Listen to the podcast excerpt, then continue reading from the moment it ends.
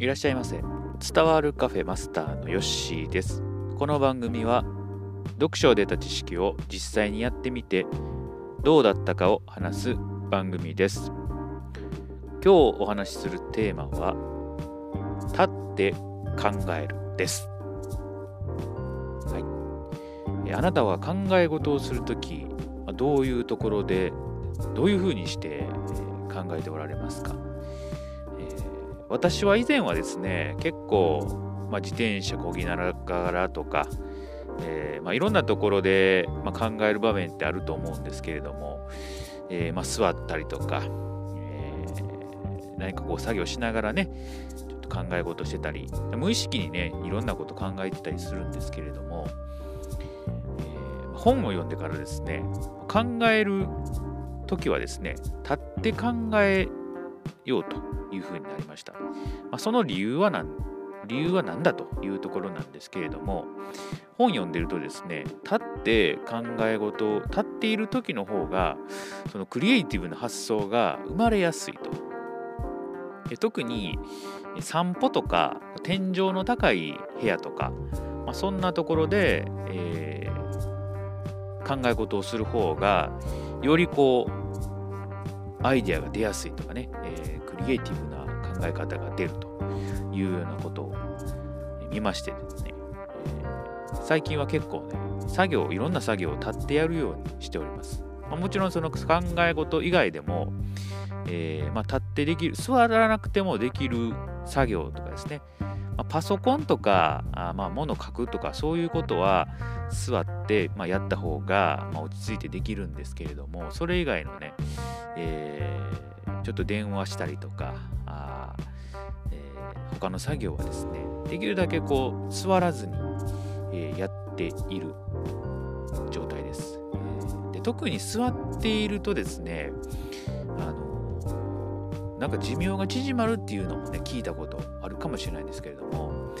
えー、まあ、デスクワークされてる方はですね、まあ、ちょっと気をつけてもらって、まあ、可能な限り、えー、やっぱり途中でね、ちょっと立つ、立ったり歩いたりっていう姿勢、えー、まあ動きとかですね、を定期的に取り入れた方がいいそうです。まあ、腰の負担にもかかるかかりますしやっぱり血流の問題とかもねあのあるのかなというふうに思いますなので座る姿勢ってあんまりこう人には良くないのかなというふうに感じておりますですので、えー、家にいる時もですねできるだけ多くあの立って、えーまあ、本読んだり、えー、何か作業したりしています、うん、でソファーとかね、えーまあ、憧れのソファー昔ね、え、ソファー憧れて買ったんですけれどももちろん座りますよ。座るんですけれども、えーまあ、立って何かね、え、物事をすることが増えました。はい。まあ、作業する読むとかねそういうのはこう立ってできるんですけれどもやっぱ書き物とかは座ってね落ち着いてしなあかんし今家でもパソコン触ることあるんですけれども、えー、まあ、座ってねやる方が、まあ、効率もいいですのでね。一時ねちょっとスタンディングテーブルとかも考えてたことがあったんですけれども、まあ、場所取るし、えー、なんかこうさすがにこう長時間の作業には立ってやるのは向いていないかなというふうに思いましたので購入は断念したんですけれども、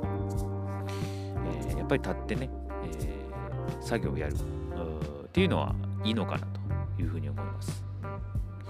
まあ、腰もねそんなに、あのー、良くはないんで、まあ、立ってる方が痛くもないですし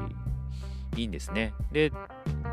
まあ、実際ね、立ってやる作業を多くしたことによって、えー、何が生じるかと言いますと、やっぱり疲れるんですよね。立ってやることの方が。あですので、その辺はね、えーまあ、適時座りながらとか、まあ、そういうのをね、えー、ずっとっていうわけにはいかへんので、えーま、立ったり座ったり、え、同じ姿勢を取らないということがね、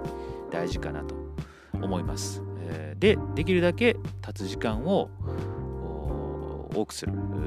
特にこうクリエイティブなね、発想とかそういうことを、えー、引き出したい方はですねできるだけ立ったり散歩したりっていうことを多く取り入れるっていうのがいいかなというふうに思います。結構アーティストの方はね散歩をしてたりするとかって、よくね聞いたりしますのでまさにそういうことなのかなというふうにね、えー、思まあ、今日はですねこの立って作業する、まあ、考え事をするということをお話しいたしました。ぜひともね、えー、仕事とかね、在宅ワークやってる方は取り入れてもらってはいいのではないかなというふうに思っております。はい。そしたら今日はこれで終えておきます。またのご来店お待ちしております。